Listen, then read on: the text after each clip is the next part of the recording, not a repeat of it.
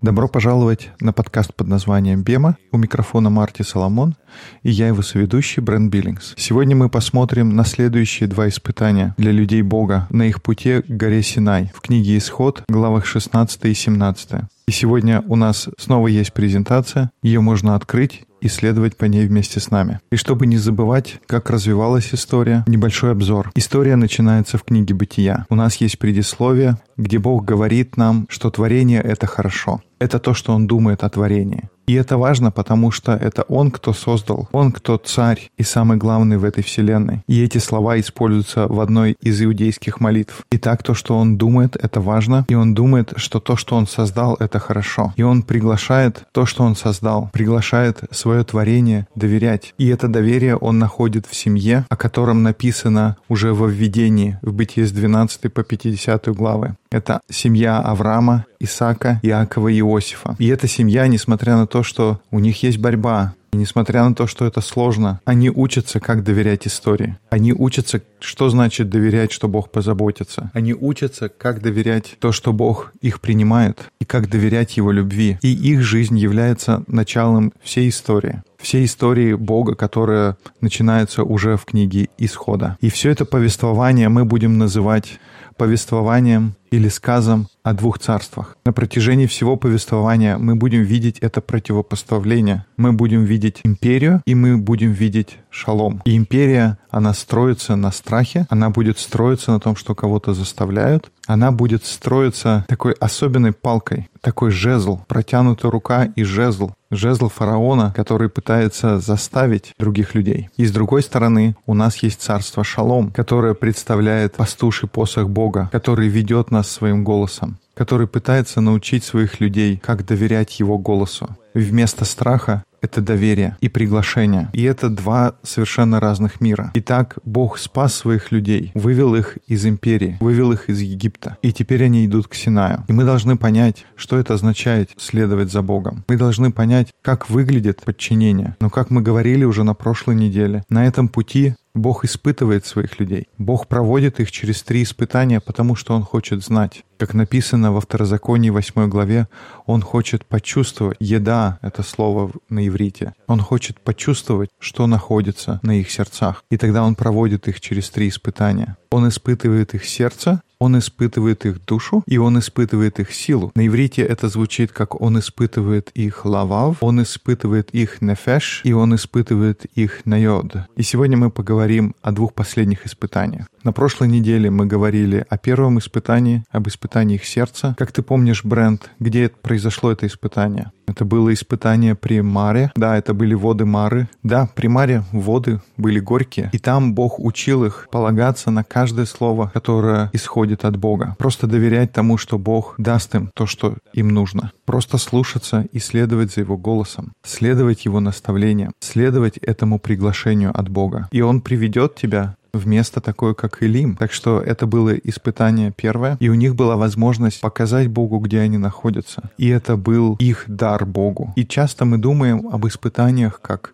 прошел, не прошел, сдал, не сдал. И мы смотрим на это испытание и думаем, о, ну, они точно его провалили они не сдали тест. Но это испытание, оно не было только о том, что прошел или не прошел. Конечно, были какие-то аспекты, где они показали себя не с лучшей стороны. Но в других вещах это именно то, что Бог хотел, чтобы они почувствовали с Ним, что они испытали. И Он мог бы дать им этот подарок. И этот дар — это то, что Он научил их какому-то уроку. И теперь пришло время двигаться дальше. И мы откроем исход 16 главу прямо с первого стиха. «И двинулись из Илима, и пришло все общество сынов Израилевых в пустыню Син, что между Элимом и между Синаем, пятнадцатый день второго месяца по выходе их из земли египетской. И возроптало все общество сынов Израилевых на Моисея и Аарона в пустыне, и сказали им сыны Израилевы, «О, если бы мы умерли от руки Господней в земле египетской, когда мы сидели у котлов с мясом, когда мы ели хлеб досыта, ибо вы вывели нас в эту пустыню, чтобы все собрание это уморить голодом». Так что они опять ворчат. Часть внутри нас говорит, слушай, они не выучили ничего. И знаете, я часто бывал на многих занятиях по Библии, во многих группах, и мы читаем этот отрывок там, и мы сидим в уютных гостиных в прекрасной стране, и мы говорим такие вещи, что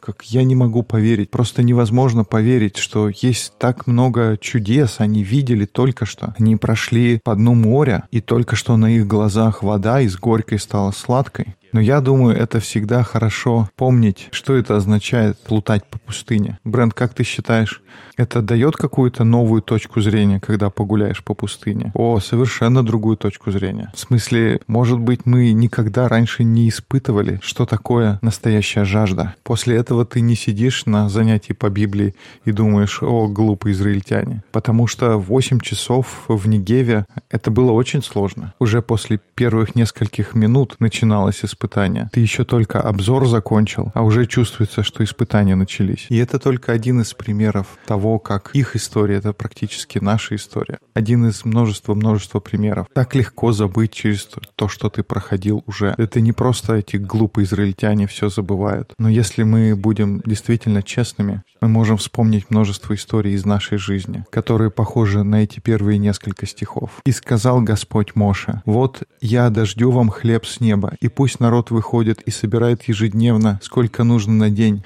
чтобы мне испытать его, будет ли он поступать по закону моему или нет». И вот здесь он говорит о втором тесте, о втором испытании. А в шестой день пусть заготовят то, что принесут, и будет вдвое против того, поскольку собирают в прочие дни. И сказали Моисей и Аарону, всему обществу сынов Израилевых, «Вечером узнаете вы, что Господь вывел вас из земли египетской, и утром увидите славу Господню, ибо услышал он ропот ваш на Господа. А мы что такое, что ропщите на нас?» И сказал Моисей. И мне здесь кажется, это один из вот этих приемов, когда речь развивается. Очевидно, народ собрался и в ответ такой «Ммм, ничего не сказали. Узнаете, когда Господь вечером даст вам мясо в пищу, а утром хлеба досыта, ибо Господь услышал ропот ваш, который вы подняли против Него. А мы что? Не на нас ропот ваш, но на Господа. И что из этого тебе кажется странным? Ну вот где он говорит, что вечером мясо, а утром хлеб. Интересно, к чему это он здесь? Интересно, когда ты это произнес, я подумал, что такая отсылка к бытию, я не знаю, если в этом что-то есть. Но тоже интересно, сказал ли Бог что-то про мясо? Нет, не говорил. Он ничего не сказал про мясо. Бог сказал, что Он даст им хлеб, как будто это то, что Моисей сам придумал. И Он говорит это после этой паузы.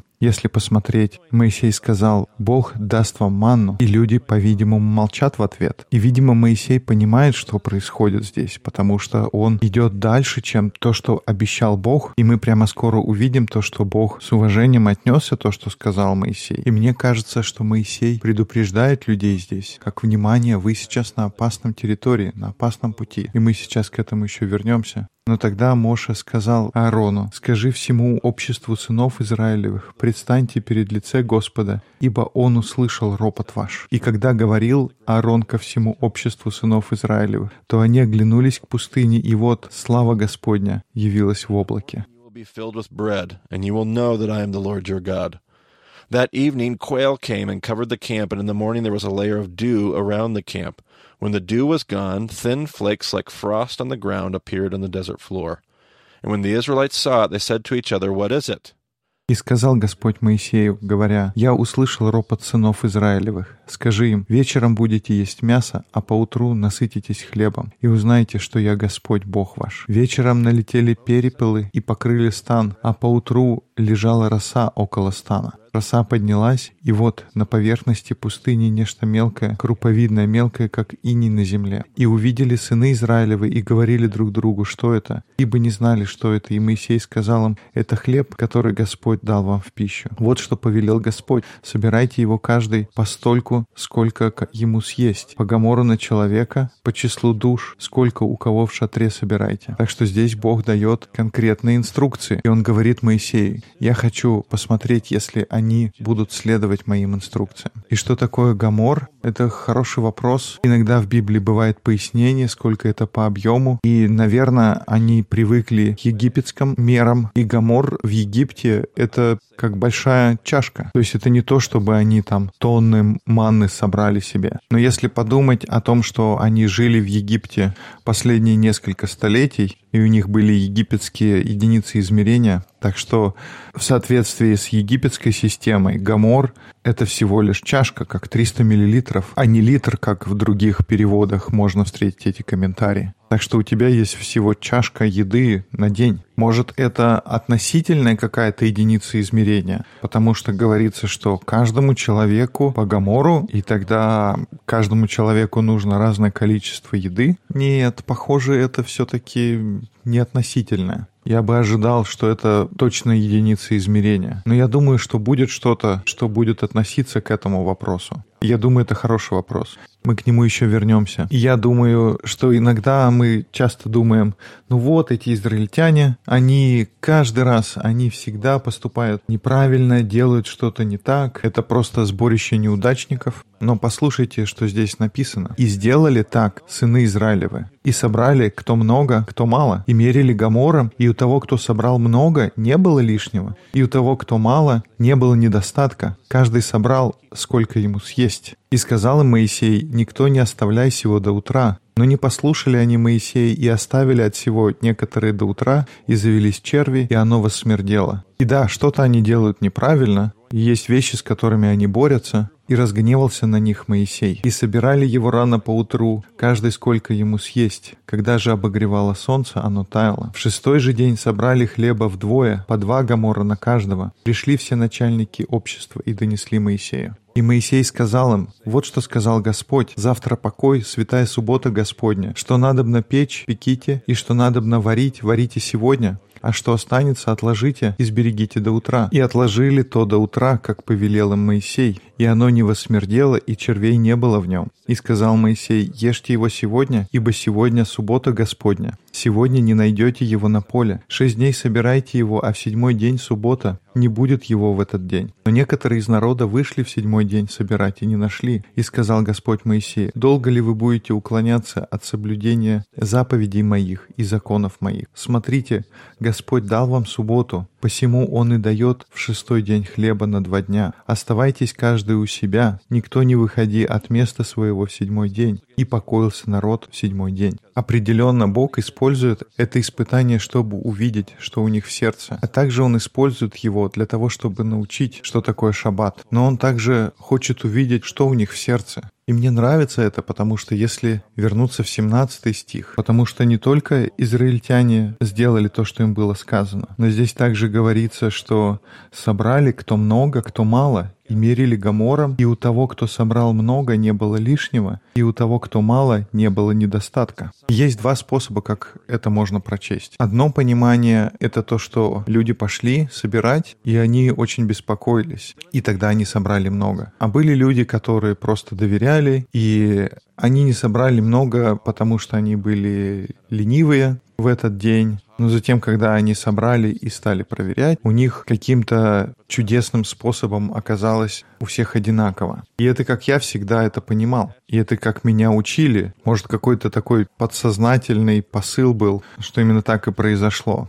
Но раввины учат то, что это не единственный способ, как можно понять. Они учат, что основываясь на законе и уставах. И ты помнишь, какие законы и уставы в первом испытании, Бренд? Должен отметить, что это согласно Мидрашу, который существует об этом первом испытании. Это было то, что хромые, обездоленные, больные должны пойти первым. Точно. И тогда раввины учат, что, может быть, нужно подумать, когда эта группа людей выходила из Египта, они, наверное, захватили с собой больных и старых. И, может быть, можно себе представить, что были люди, у которых были какие-то сложности или были инвалиды, или, может быть, они в тот день просто заболели и не могли собрать. И раввины учат, что сообщество вышло и собрало для всех. И некоторые не могли собрать много или не могли собрать вообще. Но тогда некоторые пошли и собрали больше, чем им нужно, и поделились. Так что, когда они пришли и стали измерять, у каждого было ровно столько, сколько ему нужно. Если прочитать снова этот стих, я думаю, это фактически как лучше всего его читать. И гораздо больше смысла теперь в этих стихах. Давай я прочту его еще раз. Стих 17. «И сделали так, сыны Израилевы, и собрали кто много, кто мало, и мерили гамором, и у того, кто собрал много, не было лишнего, и у того, кто мало, не было недостатка. Каждый собрал, сколько ему съесть. Я думаю, то, что мы здесь видим, это то, что израильтяне, они учатся от Бога. Это не то, что они ошибаются каждый раз. И да, есть сложные моменты. И буквально скоро мы увидим еще один. И это не всегда такая гладкая, красивая история. Но у них действительно есть прекрасные моменты. Есть ситуации, когда они выучивают урок, который им нужно выучить, и они растут как общество. Да, в этом последнем предложении будто все община собрала ровно столько, сколько общине нужно. Gather because they couldn't. And at the end of every day, there was just enough to go around for everybody. That would still be pretty cool. То, что нужно вообще полностью убирать из вида, что какое-то чудо случилось. То, что здорово было бы, они все пошли собирать, и у кого-то собралось больше, кто-то не собрал, потому что они не могли, и в конце концов у них было ровно столько, сколько нужно для каждого. И, наверное, какие-то чудесные вещи происходили в этот момент. Но если вернуться в начало этой истории, Моисей как будто делал им предупреждение, как будто он знает что-то о сердце людей здесь. Когда Моисей говорит, что «слушайте, Бог даст вам хлеб, и вы увидите славу Господню, и слушайте, даже мясо у вас будет». Но, похоже, он очень сильно волнуется, и он предупреждает людей. Мне кажется, что он знает что-то о их сердце. И я хочу, чтобы мы открыли в 77-м псалме. Там говорится о том, какое испытание у них было в пустыне. И здесь вот в середине псалма middle of the psalm. I'm going to start in verse 17, and it's talking about this this time in the desert. It says they continued to sin against him, referring to God, rebelling in the wilderness against the Most High. They willfully put God to the test by demanding the food they craved. They spoke against God and said, Вот здесь со стиха 17. «Но они продолжали грешить пред Ним и раздражать Всевышнего в пустыне, искушали Бога в сердце своем, требуя пищи по душе своей. И говорили против Бога и сказали, может ли Бог приготовить трапезу в пустыне? Вот Он ударил в камень, и потекли воды, и полились ручьи. Может ли Он дать и хлеб? Может ли приготовлять мясо народу своему? Господь услышал и воспламенился гневом, и огонь разгорелся на Иакова, и гнев подвигнулся на Израиля за то, что не веровали в Бога и не уповали на спасение Его. Он повелел облакам свыше и отверз двери неба, и одождил на них ману в пищу, и хлеб небесный дал им. Хлеб ангельский ел человек, послал он им пищу до сытости. Он возбудил на небе восточный ветер и навел южной силою своею. И как пыль одождил на них мясо, и как песок морской птиц пернатых. Поверх их среди стана их около жилищ их, и они ели и присытились, и желаемое ими дал им. craved. But before they turned from what they craved, even while the food was still in their mouths, God's anger rose against them. Но еще не пришла прихоть их, еще пища была в устах их, гнев Божий пришел на них, убил тучных их, и юношей Израилевых не зложил. И первая часть этого отрывка, кажется, дает комментарий к тому, что происходит в книге «Исход». По крайней мере, это то, как израильтяне воспринимали эту историю потом, когда они писали этот боговдохновенный псалом о том, что произошло тогда. Это не был спор только о том, что будет ли мясо и хлеб. Это было то, что они требовали этого. Они испытывали Бога, Псалом 78 говорит, потому что вот что, что они с собой вынесли из Египта Брент, когда они его покидали. Помнишь, было много разных вещей, и богатство, и скот. Okay, so they already have meat. Yeah. They actually don't need meat.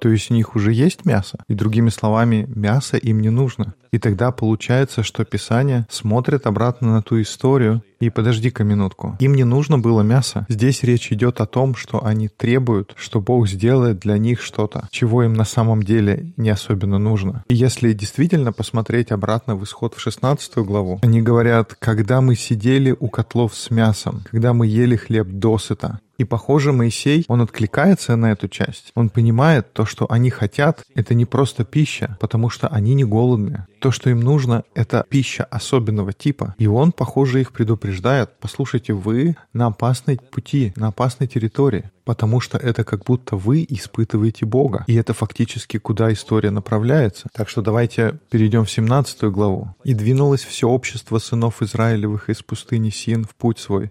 По повелению Господней расположилось станом в Рифадиме, и не было воды пить народу. И укорял народ Моисея, и говорили, «Дайте нам воды пить». И сказал Моисей, «Что вы укоряете меня? Что искушаете?» Господа. И здесь мы видим ту же самую идею, что в 77-м псалме. «И жаждал там народ воды, и роптал народ на Моисея».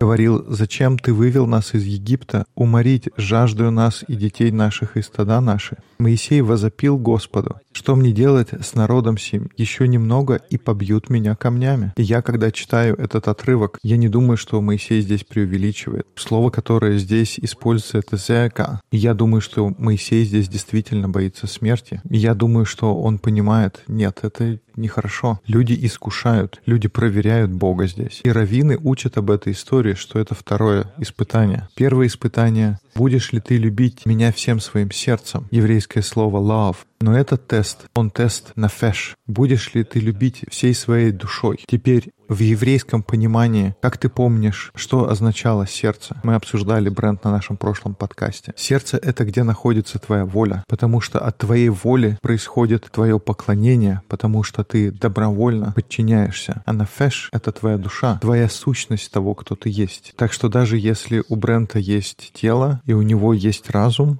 есть что-то у Брента, например, что ты не можешь квалифицировать, что-то, что делает тебя Брентом. И я говорил с одним из друзей, который слушает наш подкаст. Привет тебе, Сэш.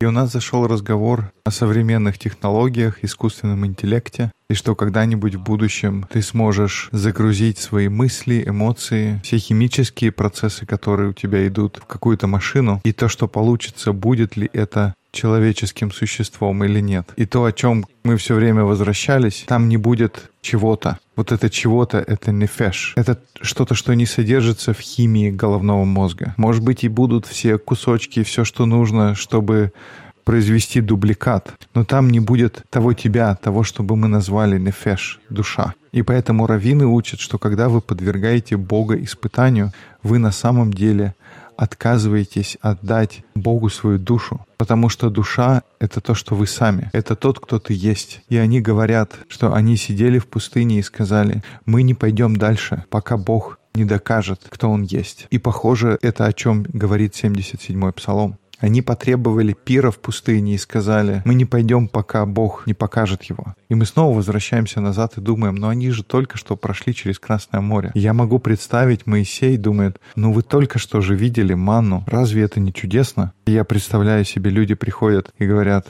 сделай так, чтобы он доказал. Но вы только же что прошли через Красное море несколько дней назад, а они снова, пусть он покажет еще раз. И так они подвергают Бога испытанию. И он вопиет к Богу, говорит, они собираются забить меня камнями. И мне нравится, что Бог здесь говорит прямо сразу после этого. Он говорит ему, пройди перед народом. То есть Моисей говорит, я боюсь за свою жизнь, и первые слова, что Бог говорит, давай иди к ним, и возьми с собою некоторых из старейшин израильских, и жезл твой, которым ты ударил по воде, возьми в руку твою и пойди. Вот я стану перед тобою там на скале в Хариве, и ты ударишь в скалу, и пойдет из нее вода, и будет пить народ. И сделал так Моисей в глазах старейшин израильских, и нарек место тому имя Маса и Мирива по причине укорения сынов Израилевых, и потому что они искушали Господа, говоря, есть ли Господь среди нас или нет. И Бог говорит пойти ему в Хариф. И Хариф — это красивое слово для горы Синай. Фактически после того, как израильтяне побывали около горы Синай, ее никогда снова Синаем не называют. Гора будет всегда называться в тексте Хариф. И похоже так, что Хариф — это относится к определенному региону, а Синай относится к конкретной горе. И так Бог говорит, пойди к Синаю. И, видимо, это та гора, у которой он уже был. И то, что иногда мы можем не улавливать в тексте, так это в зависимости от того, где мы считаем находится гора Синай и Рефидим, Есть множество споров, где они находились. Как есть 19 различных мест, где люди думают, где могла эта гора на самом деле находиться. Если кому-то интересно, мое личное предпочтение — это то, что это гора Джебель Катарина, но я не ученый, так что на самом деле не важно.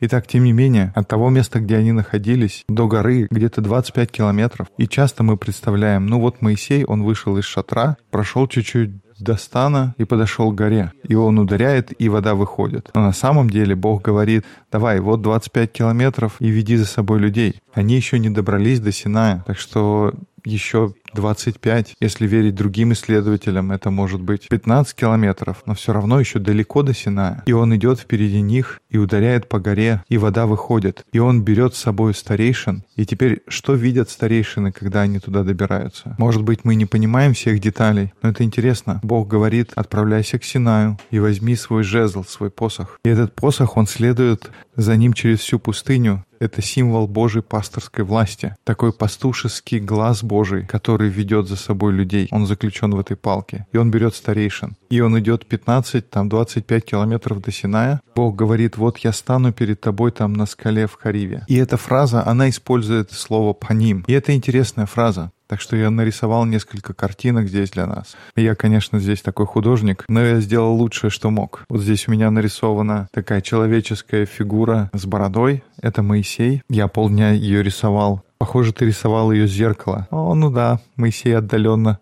по виду здесь напоминает меня. И никаких волос на макушке. Sounds pretty good, honestly. Yeah. Yeah. So you got Moses and you got the mountain, and God says, I'm going to stand before you и потом вот здесь гора рядом, и Бог говорит здесь, «Я стану перед тобою на скале». И просто, чтобы вы понимали, в этом регионе горы, они поднимаются прямо из земли. И ты можешь стоять на земле, и прямо рядом с тобой поднимается гора. И то же самое мы видим в истории позже, когда Бог говорит «не трогай гору». И мы читаем и думаем, а, ну, как понять, где начинается гора? Как при каком наклоне мы уже можем считать, что вот здесь гора? Но буквально здесь, в этой местности, ты можешь стоять на земле, протянуть руку и дотронуться, и это будет гора. И в этом отрывке Бог говорит, я буду стоять перед тобою на скале. И когда он использует это еврейское слово по ним, это означает то, что я буду стоять между тобой и скалой. И тогда на следующем слайде здесь я не хотел рисовать Бога, это было бы грехом для меня. И тогда я нарисовал такой красный сгусток. But that would be where God says, I'm going to stand.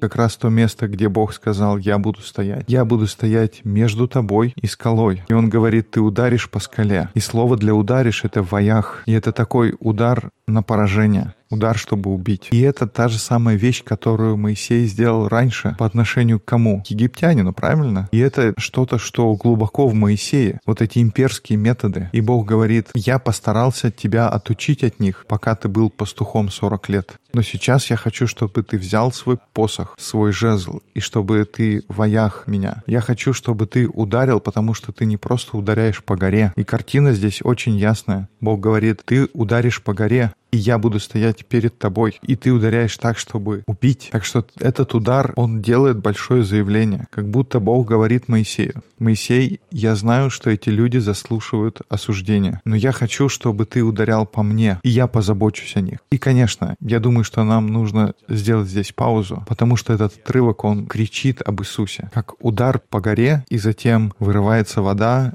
множество разных аналогий и картин. И это не только указывает вперед на то, что Иисус сделал, но это тоже показывает назад. Мы смотрим назад на тем, что мы уже сталкивались в бытии. This is the story of Noah, where God says, I will remember the covenant.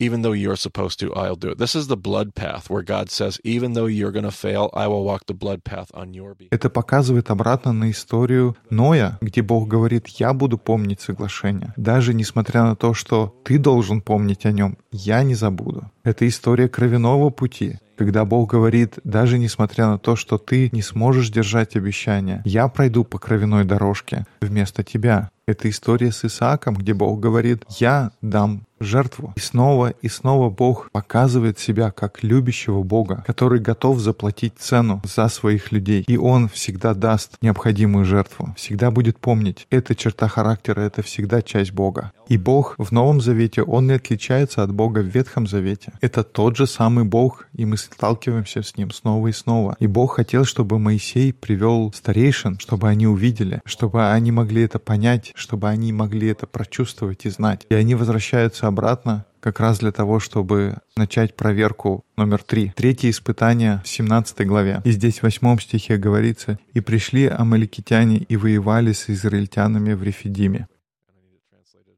И дальше в девятом. Моисей сказал Иисусу, «Выбери нам мужей сильных и пойди сразись с амеликотянами. Завтра я стану на вершине холма, и жезл Божий будет в руке моей».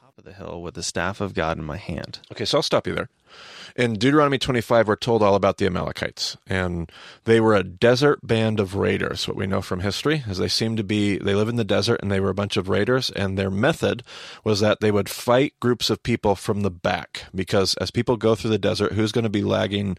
Who's going to be hanging out in the back, Brent? We've walked through the desert before. Здесь мы сделаем паузу. Если посмотреть Второзаконие 25 главу, там говорится, что амаликитяне, они были такой пустынной бандой налетчиков. И, похоже, основываясь на той истории, которая нам известна, они жили в пустыне, и у этой шайки метод заключался в том, что они нападали на группы людей, и они всегда нападали сзади, потому что когда люди идут через пустыню, кто находится позади? Кто будет отставать? Как ты помнишь, Бренд, когда мы шли по пустыне? Кто был сзади? Самые слабые, самые уставшие, больные, раненые. И это они идут в хвосте. И амелькитяне, они нападают на самых слабых. И Бог осуждает их во второзаконии. Он говорит во второзаконии 25, «Не забывай, что сделал с тобой Амалик, когда ты шел по пустыне. Они нападали на вас сзади, нападали на всех, кто был усталый, больной и хромой. Бог говорит, что они будут судимы очень сурово, как они нападали. Кстати, позже, когда Бог говорит, как нужно идти по пустыне, Он объясняет, что усталые и раненые, они должны идти посреди стана. Он говорит, что колено Дана должно идти сзади. И он говорит, что Дан должен замыкать тыл. И Брент, в нашем последней поездке ты был как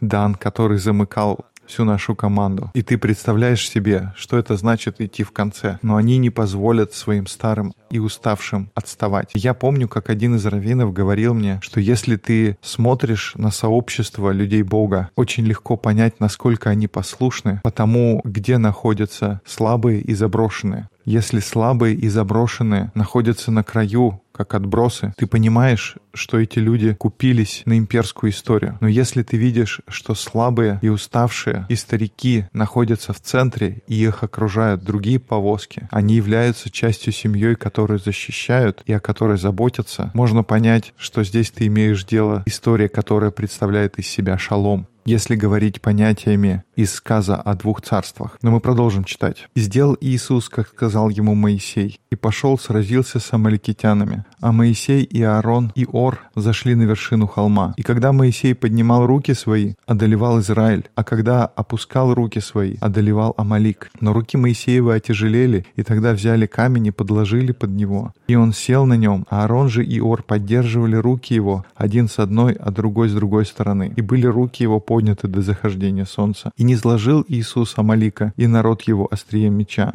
И сказал Господь Моисею, «Напиши сия для памяти в книгу и внуши Иисусу, что я совершенно изглажу память о Меликитян из Поднебесной». И устроил Моисей жертвенник, и нарек ему имя Иегова Неси, ибо, сказал он, «Рука на престоле Господа, браню Господа против Амалика из рода в род». И в другом переводе говорится, что Моисей соорудил алтарь и назвал его «Господь, знамя мое». Но прежде чем мы поговорим об окончании этого отрывка, мы упоминали, что эти испытания в пустыне, какой в них всегда был элемент? Элемент сообщества. Да, всегда был какой-то элемент о сообществе, урок, который нужно было выучить. Мы видели это в первом испытании, видели во втором испытании, в том, как они распределяли ману. И это то, что мы увидим в этом испытании тоже. Потому что в самом начале, в девятом стихе, когда Моисей говорит на вину, он говорит, выбери для нас мужчин и иди сражаться translates that away. My NIV says, "Choose some our some of our men and go out to fight the Amalekites." But the ESV preserves the for us. Choose for us men who will go out and fight. However, И дословно в синодальном «выбери нам мужей и пойди сразись с амаликитянами». Однако на иврите «нам» вовсе не обязательно относится, что «выбери нам». Это куда переводчики его ставят. Но то, что раввины учат, слово «нам» должно относиться к другой части предложения. Более правильный перевод был бы «выбери мужей и пойди сразись за нас с амаликитянами». И раввины связывают это позже с историей Гедеона. Так что дополнительные баллы тому, кто сможет найти эту связь. Но в этом конкретном месте Бог говорит, я хочу, чтобы были люди, которые были бы готовы сражаться за нас. Есть вот этот посыл того, какое должно быть общество, в том, как Моисей говорит, найди людей, которые будут готовы за нас сражаться. И это будет то, какое будет это общество. И в конце истории он называет жертвенник Иегова Неси, что означает «Господь — это мое знамя». И у нас здесь есть небольшой рисунок. uh, a pictorial depiction of an Egyptian gate. These would have been the gates that they would have been familiar with as they lived in Egypt. These tall gates, Uh, sometimes 70, 100 feet tall.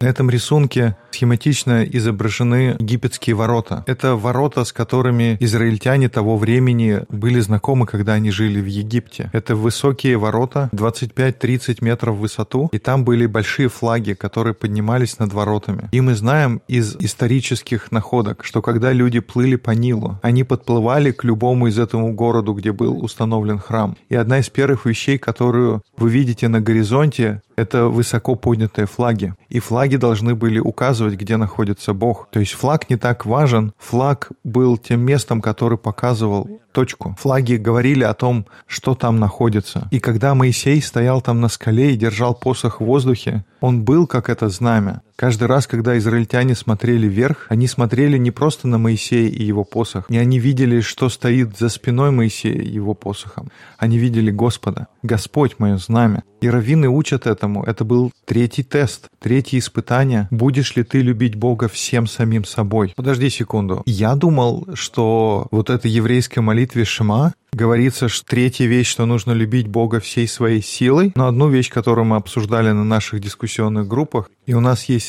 ссылка, которую мы добавим в примечаниях к этому эпизоду, где говорится о той шама, о которой говорил Иисус. Там говорится, чтобы любить Бога всем своим сердцем, всей своей душой, всей своей силой. И слово, которое используется для обозначения «сила», это слово «майод». И «майод» на самом деле не означает силу, оно обозначает самого себя. Есть другое место, где в «бытие» появляется это слово «майод». Оно появляется в конце «бытия» первой главы, где говорится то, что творение было очень хорошо. Тов, майод. И тов обозначает хорошо, а майод обозначает очень или как самое хорошее. И вот это слово майод, это как самое, когда мы говорим самое важное, сам себя. И так что во второзаконии 6 главе буквально говорится, чтобы любить Бога всем своим сердцем, всей своей душой и всем самим собой, как учат раввины. И что это значит? Что это значит всем самим собой? Это означает все ресурсы, которые у тебя есть, свои таланты, время, сила, как изо всех сил. Но мне не нравится использовать слово «сила», потому что оно не отображает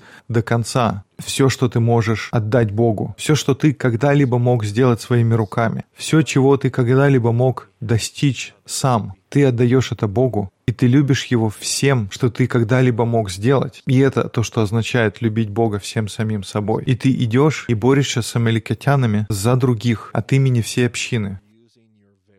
Я думаю, урок, который они проходят здесь, то испытание, будут ли они любить Бога всем самим собой. Это будешь ли ты использовать все, что у тебя есть, всего самого себя, во имя того, на кого указывает Неси, во имя Господа. И отрывок, который мы можем здесь процитировать, что «люби Бога и служи только Ему». И снова можно заработать дополнительные очки, если вы скажете мне, почему мы цитируем этот отрывок здесь, когда мы говорим о третьем испытании. «Но служи Господу твоему, и только Ему одному. Будь уверен, что ты используешь всего самого себя. Это было третье испытание. Проверь, убедись, будь уверен, что ты используешь все возможные ресурсы во имя и для целей, и ради повествования Аданая. Мы можем сказать «Кадуш Хашем», чтобы прославить и возвеличить, почтить и осветить его имя. И это был третий тест. И иногда раввины учат, что третье испытание на самом деле произошло, когда они подошли к обетованной земле. Но, может быть, мы поговорим об этом позже. Итак, третье испытание произошло здесь, в Рафадиме. И Бог испытывал их сердце, Бог испытывал их душу, и Он испытывал их самих. И тот же самый вопрос относится к нам. Будем ли мы любить Бога всей нашей волей? Отдадим ли мы Богу всю нашу душу, наш нефеш? И будем ли мы использовать все наши таланты и все наши ресурсы, все, что у нас есть, чтобы любить нашего Господа Бога? И это все, что у нас есть на сегодня.